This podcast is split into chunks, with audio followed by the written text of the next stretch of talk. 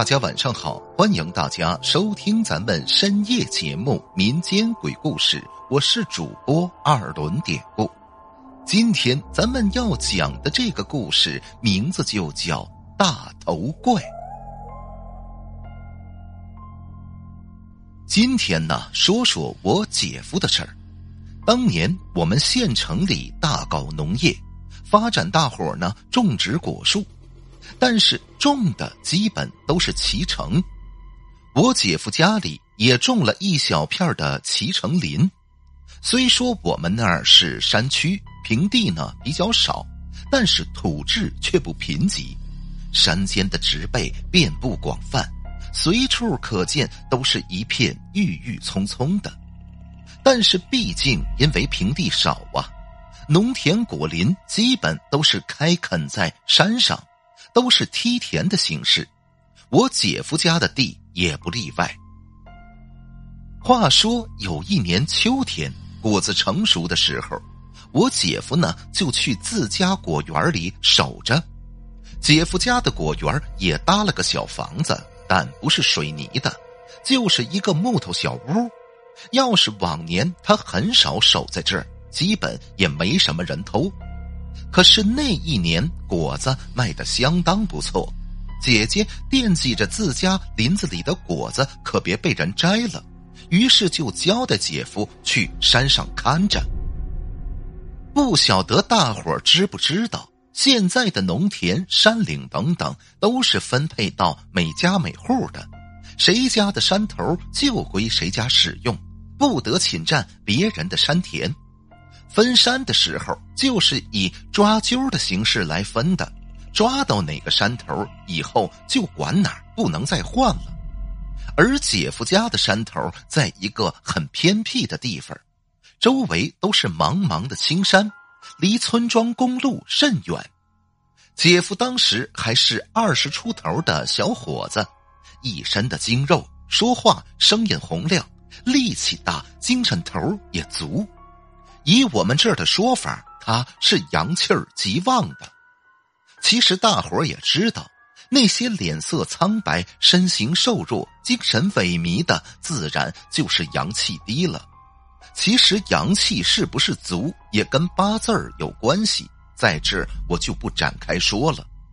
接着说我姐夫，他不是要看果园子吗？咱话说那天。他当时来到果园的时候，已经是下午两三点了。到了之后，他在梯田似的园地里转了一圈来前爬山也爬累了，现在见没什么情况，也就回山顶的小屋里睡觉去了。那天躺下之后，姐夫啊，他迷迷糊糊，也不知道睡了多久，结果说半截儿，他一激灵就醒了过来。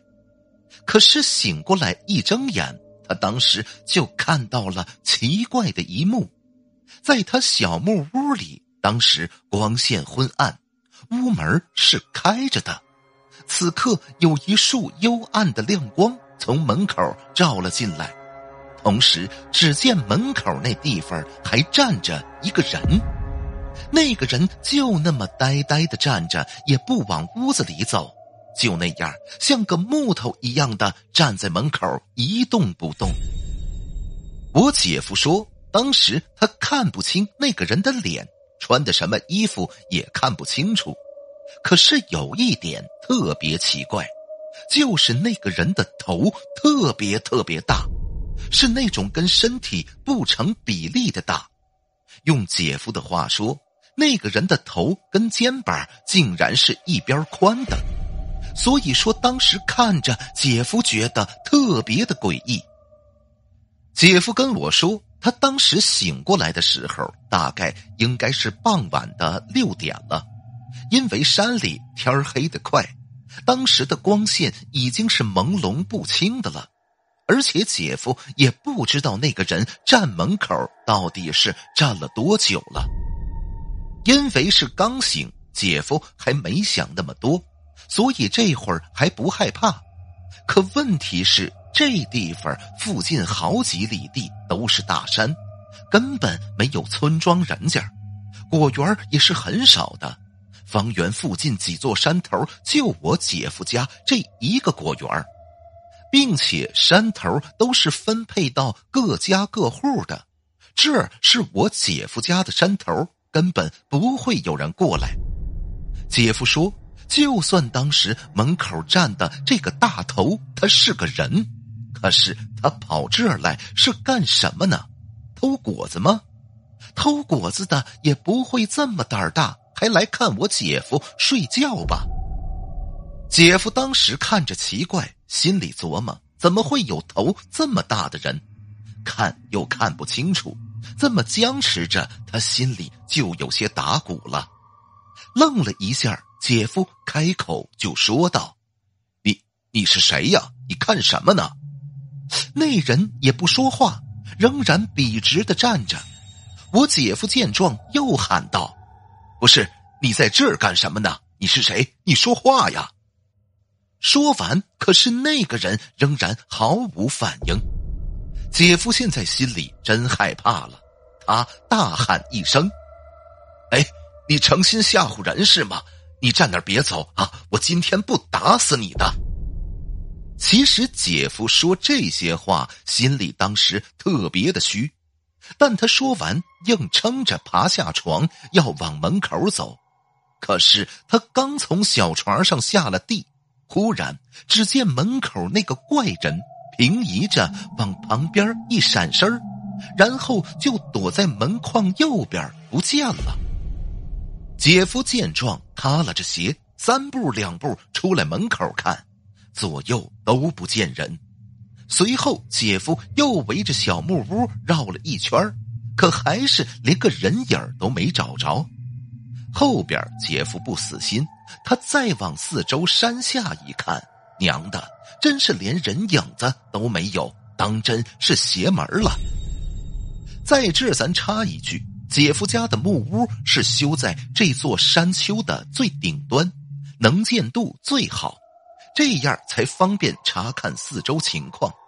从木屋开始往下，四周呢都是梯田形式种的果树，根本没有其他林木植被。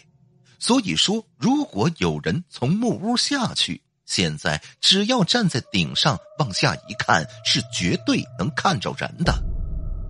咱接着说，姐夫当时就是四处看了半天，他确定是没有人，但心里他可就害怕了，估计是自己遇上什么不干净的东西了。姐夫心想，一会儿天儿啊越来越黑，这地方不能待了。想好了之后，他急冲冲的就下山回了家。后来，姐夫跟别人说起了这件事儿，老人们听完就说：“姐夫呢，应该确实是遇到什么东西了，但是他们也不确定那到底是什么。只不过因为我姐夫阳气壮，那东西才没有弄我姐夫，他呢，只是在门外看着。”这也算是我姐夫的运气吧。那段时间，我记得姐夫呀还拿这个事儿吹牛呢，说也就是他当时还敢追出去。不过想想也是啊，在大山里边幽暗的黄昏，孤身一人睡在山顶木屋里，忽然发现门口站着一个人，那个人头跟肩膀一样宽。如果换作是您，您会有勇气追出去吗？好了，今天的小故事咱们就讲到这儿了。还是希望大家能通过订阅、点赞、转发、评论本专辑来支持一下咱们节目。最后，典故再次，感谢您收听咱们民间鬼故事那朋友们，咱们就下集再见。